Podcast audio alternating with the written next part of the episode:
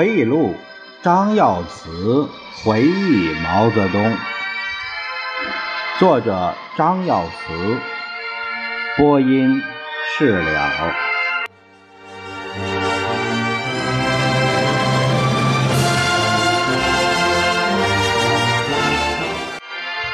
第五章：亲历庐山会议与九幺三事件。毛泽东是一代伟人，但在六十年代后，用人上有失误，林彪就是其中一个。中共第九次代表大会把林彪写进中国共产党党章，确定林彪为接班人。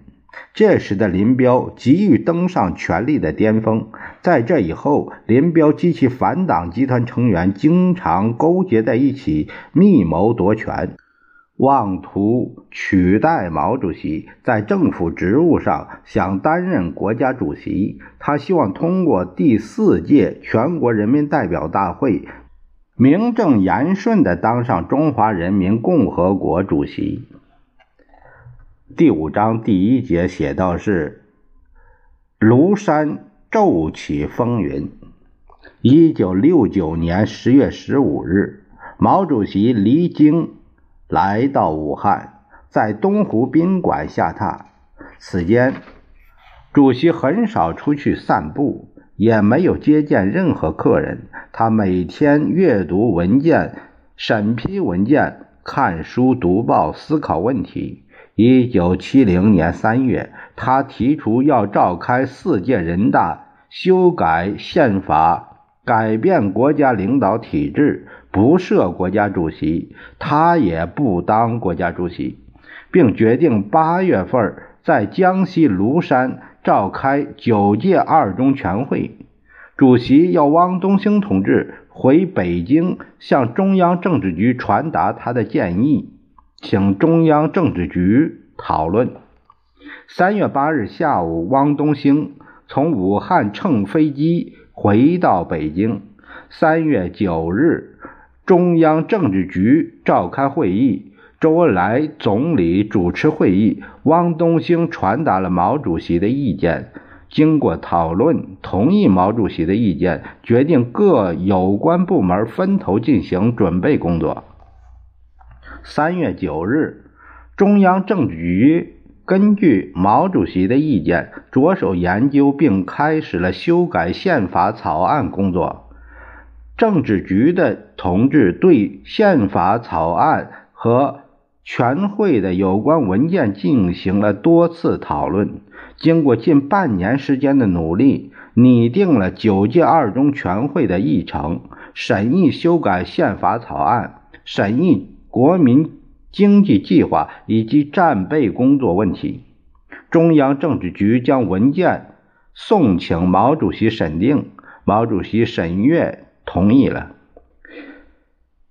一九七零年八月十八日，我随主席从杭州出发，十九日下午到达庐山，在庐林湖游泳二十五分钟，而后住进庐林一号楼休息，晚上。住在紫红路一百七十五号。我担负保卫毛主席和全会的安全任务，并列席了九届二中全会。二十二日下午三时，毛主席主持了政治局常委会，林彪、周恩来、康生、陈伯达到会。会议商议了由周恩来同志代表政治局向。全会做政治报告，大家均同意主席的提议。毛主席说：“这次要开成一个团结的大会，胜利的大会。”八月二十三日下午三时，全会开幕了。毛泽东主持会议，周恩来做政治报告。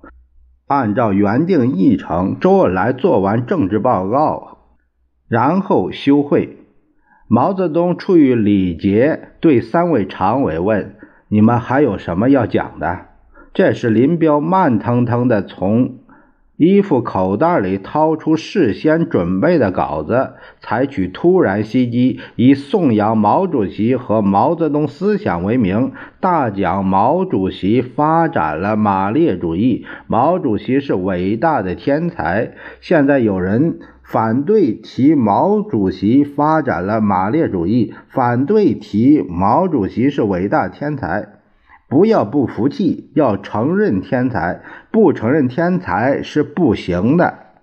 林彪在讲到毛泽东思想在我们一切工作中的指导作用时说：“这点各个地方各个同志在这个问题上的认识可能是不一样的，这也很自然的。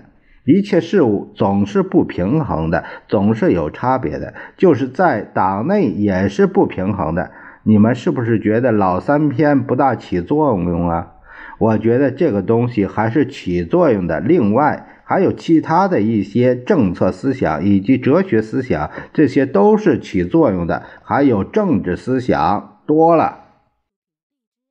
在讲了这些以后，林彪特别挑衅地说：“我说毛主席是伟大的天才，我还是坚持这个观点。”当天晚上，政治局开会，由周恩来总理主持讨论国民经济计划。吴法宪突然提出，林副主席的讲话很重要，要求明天放一次录音，学习讨论三天。